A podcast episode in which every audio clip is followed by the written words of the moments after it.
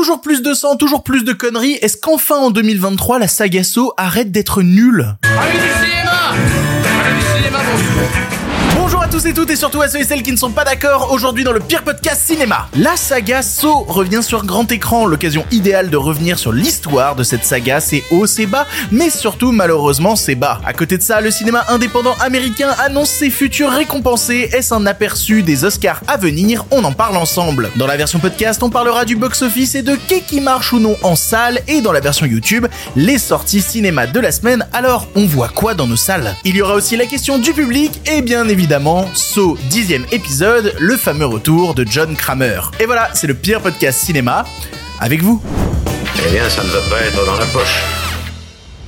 Avant de commencer, merci à ceux et celles qui écoutent l'émission en podcast ou qui la regardent sur YouTube, quelle que soit la plateforme que vous choisissez, vous avez du contenu exclusif, donc allez-y, abonnez-vous au format podcast, abonnez-vous sur YouTube pour ne rater aucun épisode parce que, bah, ce serait quand même dommage, il y en a trois dans la semaine, faut pas les rater. Le pire podcast cinéma, c'est l'émission dont tu as besoin pour suivre l'actualité du monde du ciné, c'est tous les lundis, mercredis et vendredis à 7h du matin, et on commence tout de suite avec les sujets du jour. Respect robustesse, Caius C+. Alors, les nouvelles sont bonnes? Ils sont pas de la dernière marée, les nouvelles. Moi, je veux du féroce actualité. Le nouveau film Saw débarque dans nos salles de cinéma et je me suis dit que ce serait la bonne occasion de pouvoir revenir sur cette saga et de pouvoir en parler plus en détail. Parce que la saga Saw, elle a besoin de contexte. Il y a des gens qui l'adorent, des gens qui la détestent et au milieu des gens qui s'en foutent, très probablement. Et en même temps, ça se comprend. Les gens sont épuisés. On en est au dixième film Saw.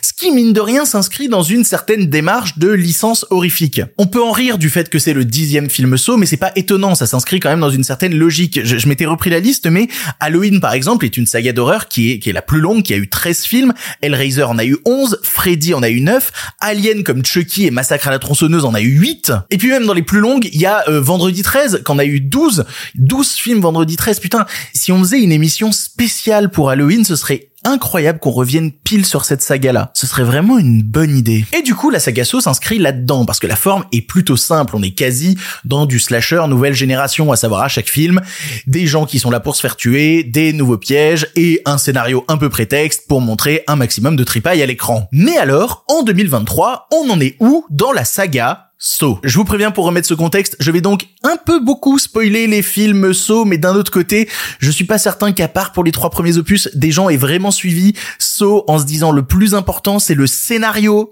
Même les producteurs se sont pas dit ça en faisant les films. Et bref, pour faire un résumé de mon point de vue sur cette licence, je, pense très personnellement que ça fait 18 ans que So c'est de la merde.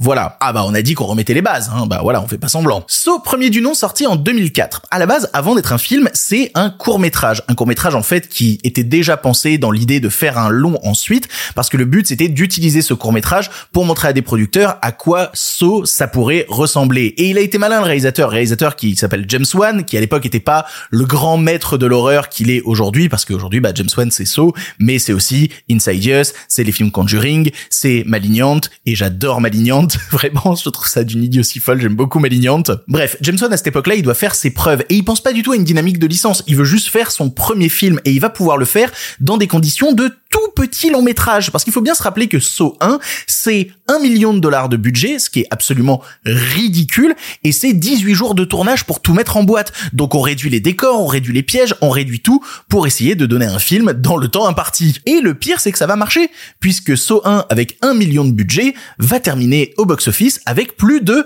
100 millions. C'est énorme, bravo. Et personnellement, j'aime beaucoup Saw premier du nom parce que je suis un enfant des années 90 et donc Saw nécessairement est rentré rapidement dans les premiers films d'horreur que j'ai découvert à l'adolescence. C'était logique, ça sortait à ce moment-là. Ce qui était d'ailleurs même pas tellement un film d'horreur à l'époque parce que ça s'inscrivait plutôt dans une dynamique de thriller. Le sang, le gore, y était assez peu présent. Le but c'était plus de faire un truc un peu à la Seven. Parce que ça l'est devenu ensuite, mais on dit souvent Saw, oui, c'est du torture porn, etc.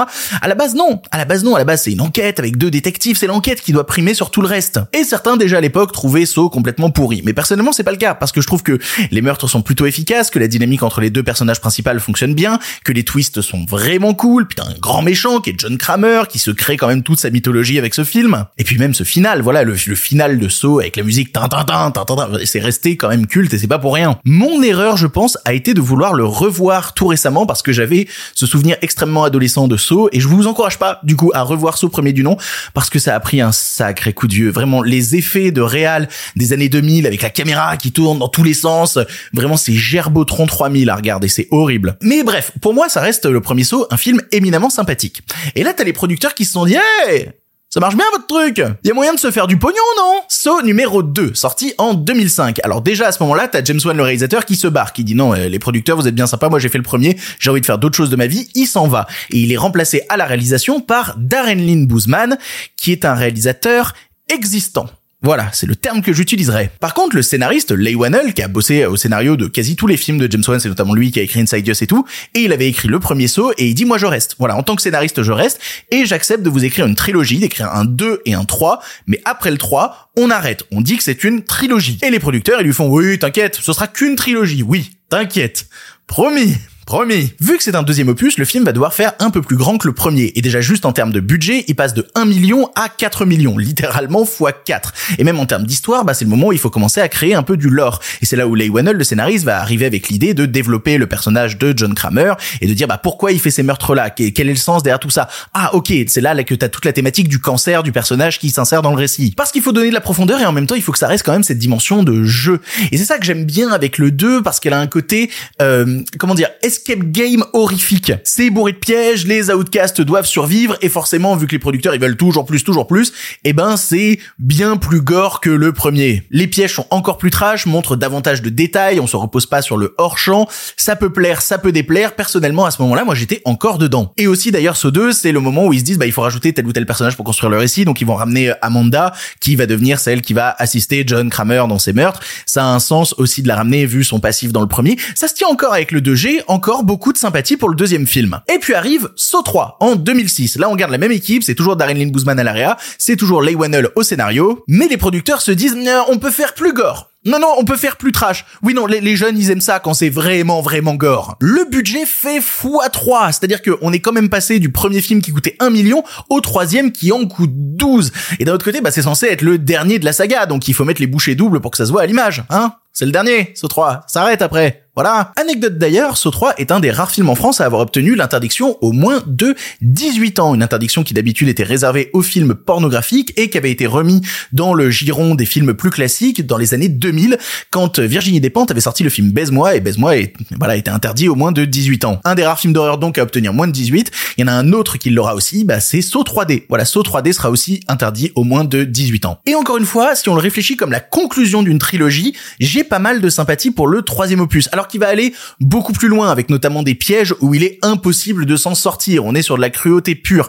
Et parfois même ça va un peu trop loin. Moi il y en a un qui m'est resté en tête qui est le piège où t'as un type qui manque de se noyer dans des cochons Ouais, alors là c'est le moment où même le scénariste a dû se dire ouais je, pars en vrille là, faut que j'arrête. Mais ça marche pas mal parce que ça mêle les meurtres au scénario et Leigh Whannell voulant en faire une fin de trilogie assume le truc et bute son grand méchant. Il bute John Kramer, il bute Amanda, il dit c'est bon, tout le monde est mort, c'est terminé saut, il y aura pas de possibilité de faire de suite, on arrête. oui, bien sûr, bien sûr frérot, bien sûr. Quiconque a déjà vu des films d'horreur dans sa vie, c'est que mort ou pas, on s'en tape, s'il y a moyen de se faire du blé, on continuera à se faire du blé. Et là les producteurs se disaient il y a moyen d'en faire un en plus, non? Saw 4, sorti en 2007. Oui, on est vraiment au rythme d'un film par an, et donc le scénariste Leigh Whannell se barre parce qu'il dit non mais ah, on arrête les conneries, on avait dit que c'était fini, moi je m'en vais. Mais Darren Lynn Boozman, réalisateur du 2 et du 3, reste parce qu'il dit bah non, faut quand même assurer une certaine continuité, c'est un peu mon bébé, euh, les films Saw, est-ce que c'est devenu, j'ai pas envie de le lâcher. Donc lui, il reste à la réalisation. Le bébé est donc refilé au scénario à deux nouvelles personnes qui sont Melton et Dunstan. Alors eux, bon, alors c'est pas les couteaux les plus affûtés du tiroir, mais eux ce qu'ils aiment c'est quand c'est vraiment cracra. notamment Dunstan Stan, euh, au-delà de d'écrire des films, il deviendra ensuite réalisateur et c'est lui qui réalisera les deux films The Collector. Voilà, The Collector et The Collection, ça vient de lui c'est pour ça qu'on a autant d'acquaintance entre la saga Saw et The Collector. Bon, Saw 4, c'est vraiment le film qui a le cul entre deux chaises parce que bon, comme je vous disais, les scénaristes sont pas très forts, mais ils essayent de garder une certaine continuité avec le canon principal en mettant le récit de Saw 4 en même temps que Saw 3, sauf qu'ils savent qu'ils vont devoir en faire d'autres derrière, donc ils installent plein de nouveaux personnages dont j'avais oublié les noms, j'ai été obligé de les noter. T'as l'inspecteur Mark Hoffman, t'as l'agent spécial Peter Stram, t'as Jill Tuck. Voilà, c'est les nouveaux personnages que maintenant on va sculptiner jusqu'à la fin de la saga. J'ai un tout petit peu de sympathie pour ce film, mais ça commence à sentir la merde en fait. Parce que c'est un film qui te dit littéralement on va tuer tout ce qui a été fait avant. Je veux dire, c'est un film qui dans ses personnages ramène l'inspecteur du 2 et lui éclate le crâne pour te dire à la fois on tue l'héritage et on tue le cerveau. Voilà, on n'a pas besoin du cerveau pour faire ces films. Le problème c'est qu'on arrive au problème principal qui va ensuite énerver toute la saga qui est des personnages euh, sur des personnages sur des personnages qui sont des traîtres mais en fait des gentils mais en fait des traîtres mais en fait des gentils. Ça devient d'une idiotie crasse mais ça fait de l'argent. Du coup, les producteurs arrivent. So 5 sorti en 2008. Ouais, comme je vous ai dit, il y en a un par an. Et là, même le réalisateur Darren Lynn Boozman, il dit non mais moi j'en peux plus en fait. Moi aussi, je m'en vais. Et du coup, les producteurs se retrouvent dans une situation à faire bon. Alors à qui on va filer le bébé à l'AREA Et là, tu as le chef décorateur de Saw 2 3 4. C'est pas une blague. Hein. Le chef décorateur de Saw 2 3 4 qui prend la réalisation. Il s'appelle David Eichel et voilà, c'est c'est le chef déco qui va réaliser le film. Pour vous dire à quel point ça devient idiot, on a appris ensuite que le piège final du film, il a pas été imaginé ni par le réalisateur ni par les scénaristes, mais par le fils du réalisateur, qui avait à l'époque 7 ans. Alors bon, euh, 5, il y a des images un peu cultes pour les fans, hein, notamment le trou où tu dois mettre ta main pour euh, verser des litres de sang, ou euh, le piège final avec les murs qui se referment et ça fait une galette bretonne. Mais niveau histoire, c'est le moment où on en a plus rien à foutre. Vraiment, tout devient juste un prétexte à mettre de la tripaille sur les murs. Vraiment, les méchants qui se font tuer, tu sens vraiment que c'est des types, un jour, ils ont écrasé leur crotte de nez au mauvais endroit et bim, ils se retrouvent dans un piège où ils doivent se sortir les tripes. Ça n'a vraiment plus de sens. Même moi, je peux plus le défendre. À une époque, il y a, je sais plus quel festival, qui lui a remis le prix de la suite de films qui n'aurait jamais dû exister, c'est pour vous dire. Mais hé, ça fait de l'argent. Du coup, les producteurs, Saucisse, oui c'est marrant, sorti en 2009, toujours un par an, et là même le chef d'éco se barre, réalise pas le film, et cette fois-ci la réalisation est refilée au monteur des films Saw qui s'appelle Kevin Grottert et qui va réaliser donc le 6 et le 7. Tout est bon pour faire des suites, hein. vraiment on prend des mecs à la volée, on leur fait tu veux faire un film toi? Vas-y viens viens viens. J'aimerais vous parler de celui-là, mais c'est celui dont j'ai le moins de souvenirs. Si ce n'est que c'est encore une intrigue à tiroir complètement idiote à base de personnages qui sont en fait des traîtres, qui font des traîtrises et j'en ai vraiment plus rien à taper. J'ai le souvenir juste d'une scène où le mec principal du film qui est poursuivi par les pièges se retrouve à mourir avec de l'acide injecté dans le bide et son corps se détache en lambeaux. C'est la seule image qui m'avait un peu marqué à l'époque. Je sais que toute la com avait été faite sur euh, la roulette russe avec des gens accrochés là, mais ouais, c'était déjà vraiment con. Mais hé, ça fait de l'argent du coup, les producteurs So chapitre final sorti en 2010, comme je disais toujours avec Kevin Grottert à la réalisation, et là, ils ont clairement assumé le fait qu'ils en ont plus rien à foutre de faire de l'histoire. Ils ont plein d'arcs scénaristiques à conclure, mais hey, on s'en fout un peu. Pour faire plaisir à trois fans, ils vont ramener en caméo le personnage du Dr Gordon qui était dans le premier, mais c'est tellement grave comme c'est lourd et mal foutu, c'est terrible. Leur seul but à l'époque, en fait, tout le marketing, c'est de dire, so maintenant c'est en 3D, on va faire des pièges avec de la profondeur, tu vas avoir l'impression que toi aussi tu vas te faire tuer dans ton siège de cinéma. C'est racoleur à l'extrême. Et ils assument à mort, hein. C'est-à-dire que dans les arguments marketing du film à l'époque, ils assumaient aussi qu'il y avait deux fois plus de pièges dans ce film que dans les films précédents. Mais du coup, ça fait que le film ne respire jamais. Vraiment, c'est l'abattoir non-stop. On dirait une vidéo de L214. Il y a même Chester Bennington, paix à son âme, le chanteur de Linkin Park, qui se fait tuer dans un piège absurde avec une bagnole sur un mec face à une autre bagnole où il y a un autre mec. Oh là là. Vraiment rien que l'intro du film, moi j'en peux plus. C'est un piège en ville derrière une vitrine. C'est vraiment, c'est devenu le parc d'attractions et ça assume en fait de ne plus être un film. Mais au moins, à ce moment-là, c'est terminé. Plus jamais de saut. Alors, alors, alors en fait, Jigsaw sorti en 2017. Bon, alors là, on reprend une nouvelle équipe, à savoir les frères Spierig à la réalisation qui avaient fait à l'époque Daybreakers ou Prédestination. Et ils se disent, qu'est-ce qu'on peut faire qui est bien à la mode? Bon, alors on va faire une suite, c'est sûr.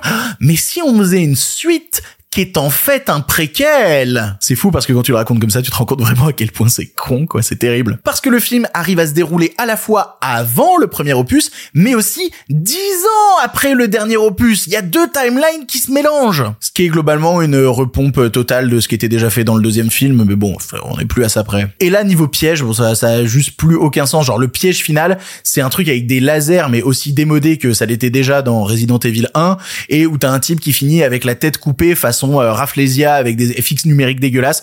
Non, c'est, c'est terrible. Ça prend le public pour des débiles. Tout le pitch, c'est de dire, ah, peut-être que Jigsaw, il est pas mort. Mais en fait, j'ai vu les films. Je, je sais qu'il est vraiment mort. Je veux dire, c'est pas un humain surnaturel. C'est pas Jason. C'est-à-dire, je sais qu'il va pas revenir. J'ai vu son cerveau, en fait. Pour vous dire à quel point j'avais oublié le film, je suis allé revisionner ma critique de l'époque pour me rappeler à quel point c'était débile, que c'était mal foutu, que c'était même pas vraiment sanglant en plus. Mais au moins, là, avec leur suite préquelle débile, bah, c'était terminé. Voilà. À moins de faire un reboot avec de nouveaux personnages complètement hors du canon, il y avait pas moyen de faire de nouveaux films Saw.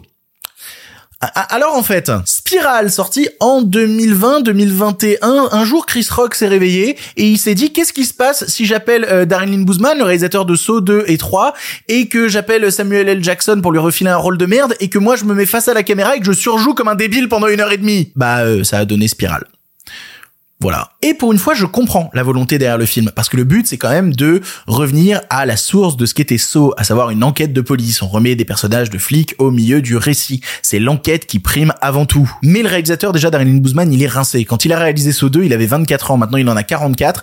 Et globalement, il a plus aucune idée créative. Et on l'a clairement pas engagé pour ça. Il est juste une caution. L'idée de départ, en plus de Chris Rock, elle est idiote. C'est encore un truc euh, du style, ah, peut-être que Jigsaw est encore vivant. C'est les mêmes scénaristes que le film précédent. Ils ont écrit deux fois la même histoire avec le même point de départ. Et ça joue terriblement mal. Les pièges sont pas inspirés. Tu sens que Chris Rock, il veut essayer de faire son, son Chao Pantin horrifique, mais c'est juste ridicule. Parce que le créateur de la saga s'est barré. Parce que les scénaristes se sont tous barrés successivement. Parce que le réalisateur des premiers films, bah, il a plus aucune énergie pour faire ce genre de merde. Et parce que, bah, si vous aviez un peu de décence pour l'humanité, vous tueriez tous les personnages au bout de 10 minutes pour qu'on puisse rentrer chez nous. Et voilà. C'est la fin de la saga So. En tout cas, la fin jusqu'au moment où sort aujourd'hui en salle So X, So 10, dixième chapitre de cette série. Autant dire qu'après tout ce que je vous ai dit, j'avais super hâte de le voir. Vraiment, waouh, j'étais confiant. Alors que à la base, moi j'aime bien So. Mon seul problème actuellement, c'est que je ne sais pas comment ils peuvent réussir à se renouveler, à apporter quelque chose de nouveau. Parce qu'en fait, pour réussir un film, bah faudrait limite revenir à la toute base, faire revenir les personnages originaux qui avaient un vrai background et essayer de construire le film autour d'un véritable récit de vengeance et pas juste des pièges. Ça, ce serait la bonne idée. Est-ce qu'ils ont fait ça? Réponse en fin d'émission.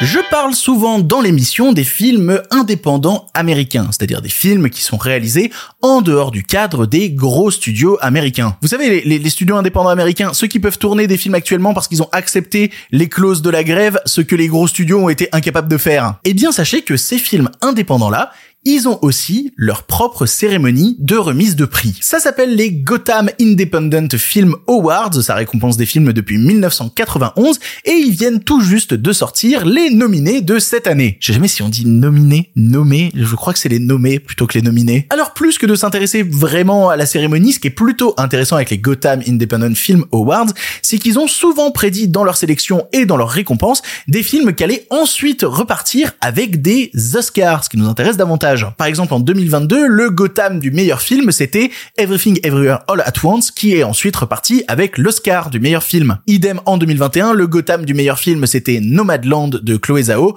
qui est aussi reparti avec l'Oscar du meilleur film. Et je peux continuer avec des exemples comme ça longtemps. En 2016, meilleur film au Gotham, c'était Moonlight, qui a eu aussi Oscar du meilleur film. Vous commencez à voir le pattern. Et du coup, ben, c'est intéressant de se poser la question, quels sont les films qui sont nommés dans la catégorie meilleur film cette année au Gotham Independent Film Award. Eh ben, vous savez quoi? Je pense qu'il y a rien dedans qui a le potentiel de repartir avec un Oscar. Soyons défaitistes immédiatement. Parce que la concurrence, elle est trop rude cette année. C'est-à-dire que on commence à voir popper un peu partout des prédictions de ce qui pourrait être nommé dans la catégorie meilleur film aux Oscars.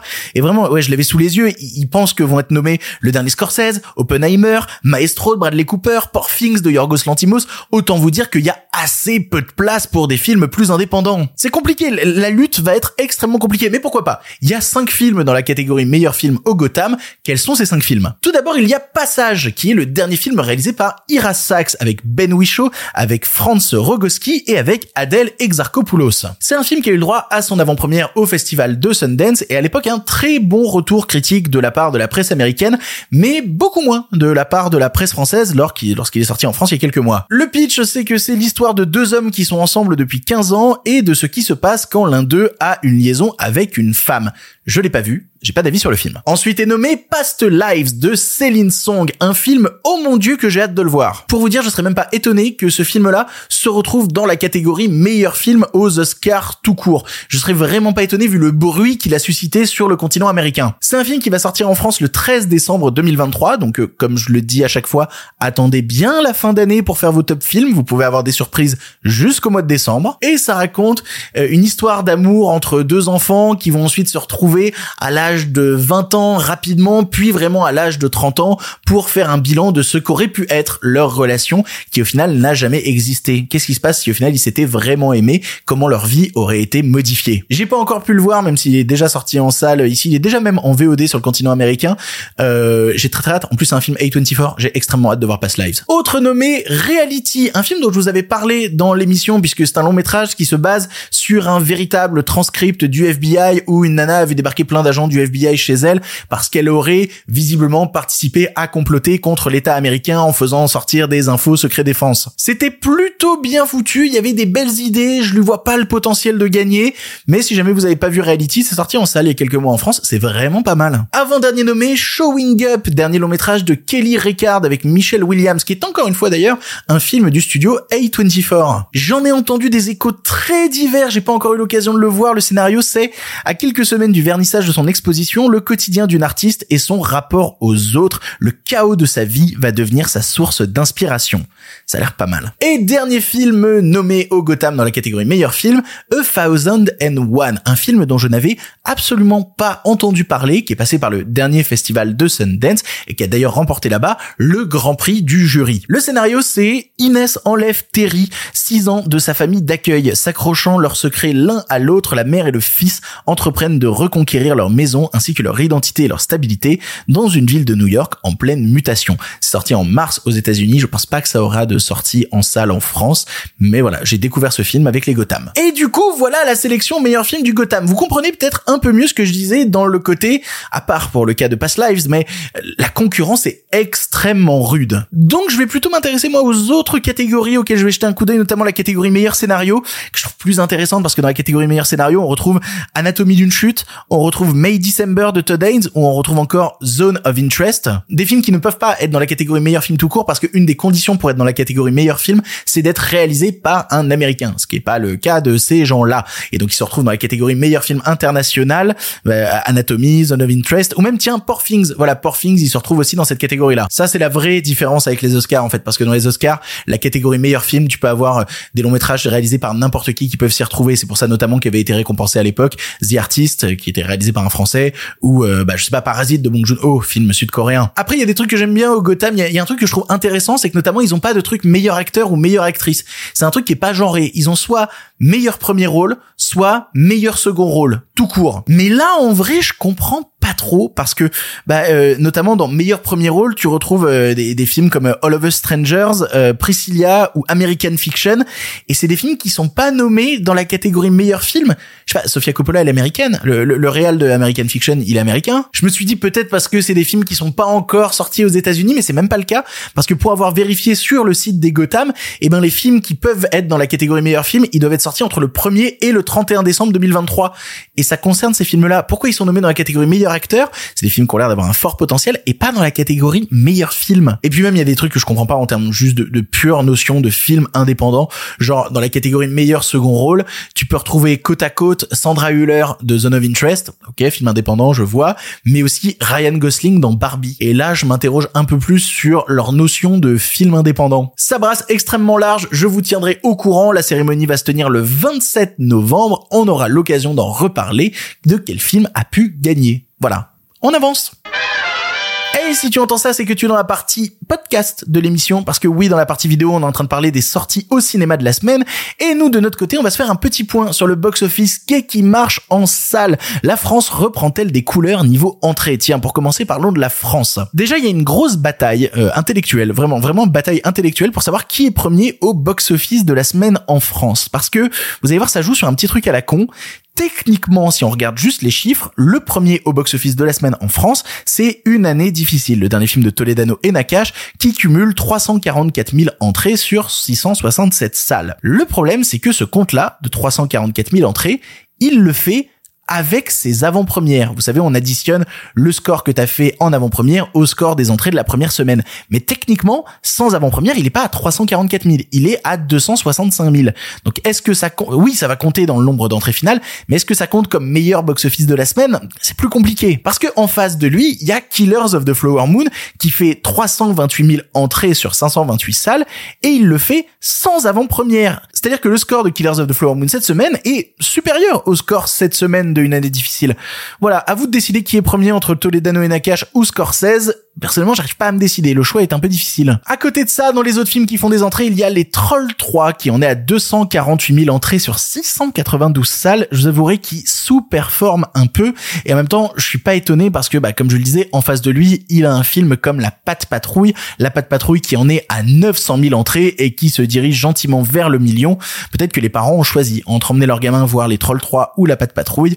Bah, il semblerait que les Dogos ont gagné une nouvelle fois. Dans les tout petits films qui font quand même noter, il y a Anselm, le dernier Wim Wenders, qui ben patine un petit peu euh, niveau entrée. Il a fait 17 000 entrées pour 92 euh, salles. Forcément, c'est un peu compliqué. Par contre, le film qui continue de surprendre, c'est Le règne animal. Voilà, Le règne animal de Thomas Caillet qui en est à 582 000 entrées, ce qui reste, comme je vous le disais, un score énorme pour un certain film de genre français qui va dépasser gentiment les 600 000 entrées sans difficulté. Du côté du continent américain, la fin de week-end est surtout marquée par la chanteuse Taylor Swift. Oui, c'est pas la première fois qu'on en parle, mais elle continue de surprendre parce qu'on en est à la deuxième semaine de diffusion de son cancer.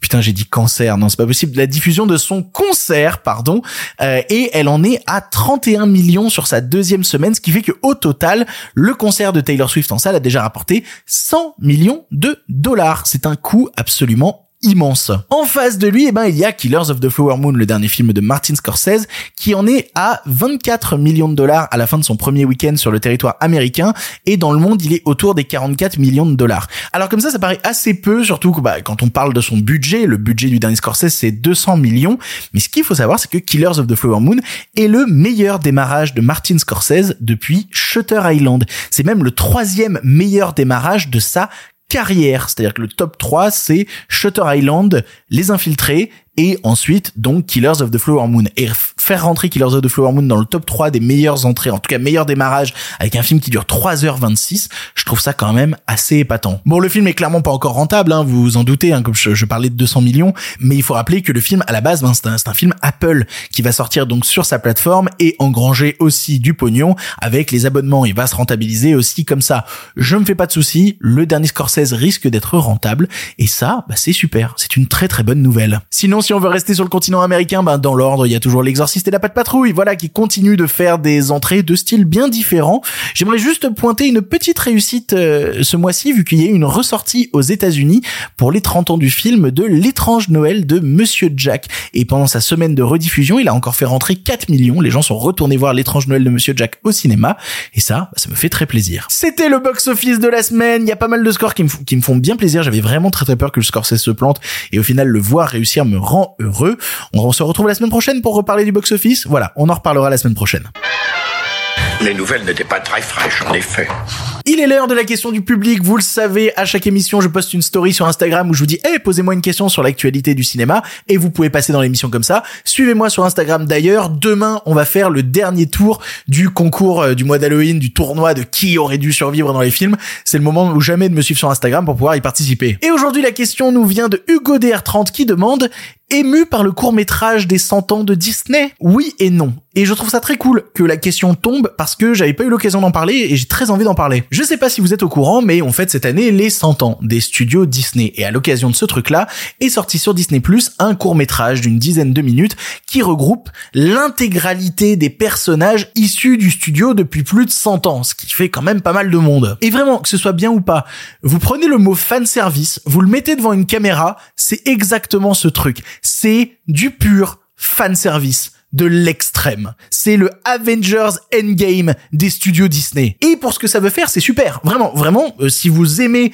les licences Disney, vous allez parfaitement y trouver votre compte et vous allez être particulièrement touché par voir toute cette galerie de personnages que vous aimez tant. Vraiment, ces 10 minutes, moi je les ai regardés en deux fois. La première fois pour me prendre la décharge du truc et la deuxième fois pour mettre pause toutes les 5 secondes pour essayer de repérer quel personnage j'avais pu rater à l'intérieur. Et forcément, c'est bourré de rêves obscurs. Ils sont allés récupérer plein de voix originales, notamment des prises pas utilisées de Robin Williams dans le rôle du génie dans Aladdin. Puis même ils font apparaître euh, même les films les plus détestés des années 2000, genre euh, Bienvenue chez les Robinson. Voilà, il y a, y a Volt, il y a Volt dans le film. Non, c'est vraiment une vraie Madeleine de Proust parce que t'as ce côté d'aller chercher les comédiens de l'époque pour leur faire enregistrer des nouvelles répliques pour certains passages. Je trouve ça plutôt marrant. Le truc, parce que j'ai toujours des choses à redire, c'est que dire déjà il y a tous les personnages du studio Disney, bah euh, déjà c'est un mensonge. Parce qu'à force de vouloir dire met tout, eh ben les absents sont encore plus visibles. Notamment, bah il y a pas les personnages de Mélodie du Sud. Voilà, je fais une fixette là-dessus. J'aime bien rappeler que Disney a fait Mélodie du Sud. Et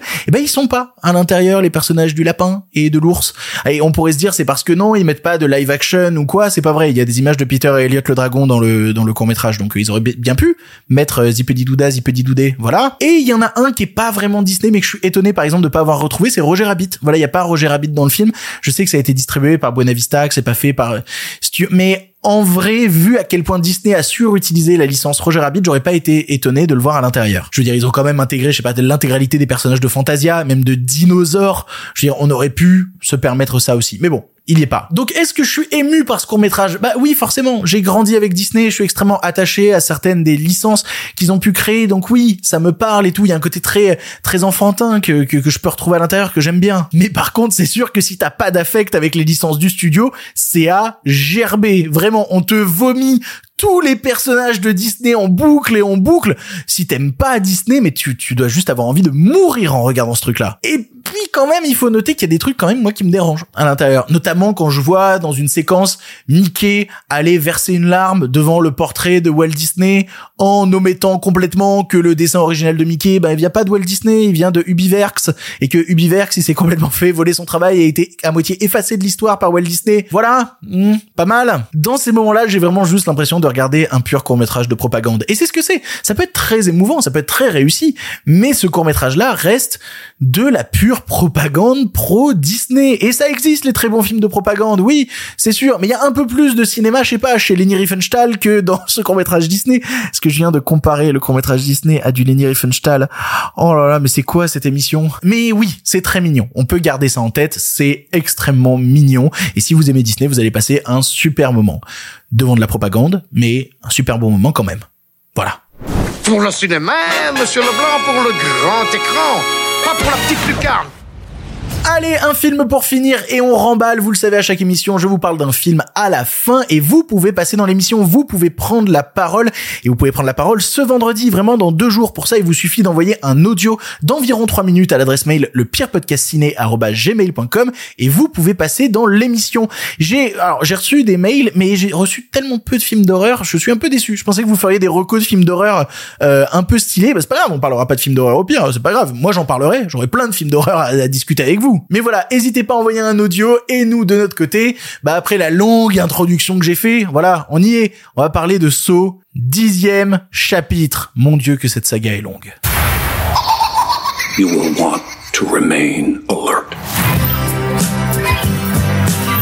Bon, déjà, j'espère que vous avez regardé l'émission en entier parce que voilà, on a fait au tout début une grosse remise en contexte. Vous savez où vous foutez les pieds. Et vous comprenez donc que moi, personnellement, euh, quand j'arrive devant le film, ayant vu tous les précédents, je suis pas particulièrement saucé. Non, pas particulièrement. Je me dis putain, la route a été longue, elle a été longue même pour les gens qui ont fait ces films-là. Puis en fait, les gens qui ont fait ces films-là, ils se sont posé des questions. Ils se sont dit, ils aiment quoi, les gens, dans la saga So Eh ben, ils aiment le personnage de John Kramer et les pièges. Mais merde, putain, on a essayé toutes les manières de le faire revenir, Jigsaw, avec des, des flashbacks, des trucs comme ça. Comment on peut faire pour vraiment que ce soit le protagoniste principal du récit? Bah, je sais. On n'a qu'à placer le film entre le 2 et le 3. Et là où ça paraît opportuniste de, de se dire, eh ben, on va retourner dans le passé comme ça et faire de John Kramer vraiment le protagoniste principal qu'on va suivre tout le film, chose qu'on n'avait jamais vraiment fait, hein. Il y avait toujours eu des détours d'autres personnages. C'est la première fois qu'on a un film entièrement focus sur John Kramer. Bah, comme je disais, là où ça paraît opportuniste, c'était la meilleure idée possible.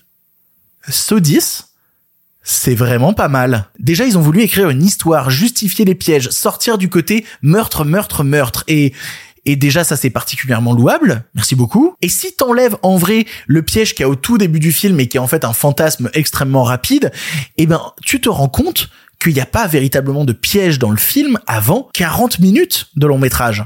Ce qui moi me dérange absolument pas. Parce qu'en fait, au lieu de construire le film autour des pièges, c'est les pièges qui se construisent autour du récit. Parce qu'on est là dans une vraie histoire de vengeance. Et donc les pièges sont la résultante de cette vengeance-là. Mais pour qu'il y ait la vengeance, bah faut qu'il y ait eu avant tout un scénario. Faut qu'il y ait eu une histoire, des personnages trahis, des personnages installés, du background. Et c'est ce qu'ils font. Putain, merci. Je suis désolé, hein, je, pensais aller voir Sodis pour me faire agresser pendant une heure et demie par des images sanglantes allaient popper en permanence devant mon visage. Et là, je découvre des personnages construits, un récit qui essaye de justifier euh, son, son passage à l'acte, des scènes de background qui prennent leur temps. Non mais en fait, il fait ce qu'aucune licence ne fait aujourd'hui, à savoir prendre le temps. Et quand on en arrive aux tortures, même si, ok, il faut omettre le piège final et le piège fantasmé qui techniquement est pas canon, ben on est quand même sur des pièges beaucoup plus simples que ce que nous a habitué So pendant ces dix dernières années. On sort des délires hardcore à tout prix avec 12 000 euh, intrications les unes dans l'autre. Je veux dire, même dans la partie un peu fantasmée, ben on est quand même au-dessous de ce qu'il y avait dans So 7 où littéralement t'avais une meuf attachée qui se prenait un métro, quoi.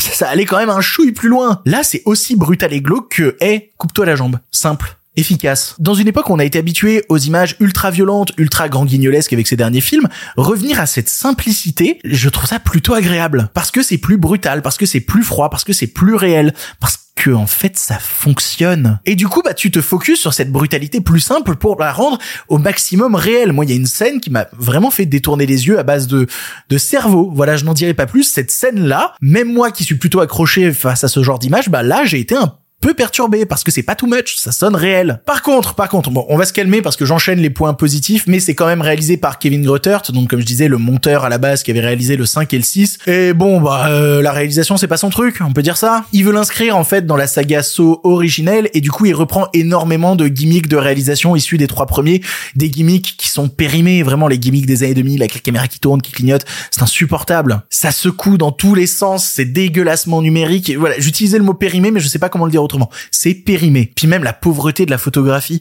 Je veux dire, on est en 2023 et dès qu'il y a une scène qui se passe au Mexique, bah t'es obligé d'aller frotter du curry sur les murs. C'est bon, on pourrait peut-être passer à autre chose, s'il vous plaît. Mais malgré ça, je sors de, de saut dixième en me disant putain, j'ai trouvé le film pas mal. Et rien que ça, je l'avais pas pensé sur un film saut depuis 2006. Rendez-vous compte. Alors, visiblement, vu euh, la scène post-générique, oui, parce qu'il y a une scène post-générique, euh, voilà, super. Vu la scène post-générique, ils ont l'air de vouloir repartir avec une nouvelle licence et d'autres films entre le 2 et le 3, avec le centre de John Kramer, mais il faut savoir que Tobin Bell qui l'interprète est pas tout jeune non plus. Puis même vouloir relancer une licence à tout prix, je suis, oh, je suis pas certain. Saut 11, saut 12, pff, je suis pas sûr. Mais bon, ça a fait un maximum de pognon, et vous le savez très bien, je l'ai expliqué mille fois, mais quand ça fait un maximum de blé, bah t'as toujours les producteurs pour faire Eh bonjour est-ce qu'on peut faire un truc ou pas? En l'état après tout ce que je vous ai dit sur la saga So et ben ce 10 j'ai de la sympathie pour ce film premier degré. C'est pas de l'indulgence c'est vraiment de la pure sympathie d'avoir passé un bon moment devant un film d'horreur vraiment cracra. Et je suis le premier surpris. Et bah ça fait plaisir Place a big enough piece of your cerebral tissue into the glass enzyme tank. This will save your life. C'est ainsi que se termine cette émission du pire podcast cinéma. On est au milieu de la semaine. J'espère que vous allez bien. J'avais envie de tenter ce truc de revenir sur une licence en entier, partir d'une sortie de film de la semaine et essayer de développer à partir de ça. C'est moins de l'actualité, mais de l'actualité quand même. Je sais pas si ça vous parle. On aura l'occasion de se rattraper avec d'autres actus si jamais la grève avance. Peut-être, on sait jamais. Si elle avance d'ici vendredi, on aura l'occasion d'en parler. Pour l'instant, c'est terminé. Et si vous en voulez encore, Non mais oui, bien sûr, mais c'est fini cette histoire là. Par contre, euh, la prochaine fois, avec plaisir.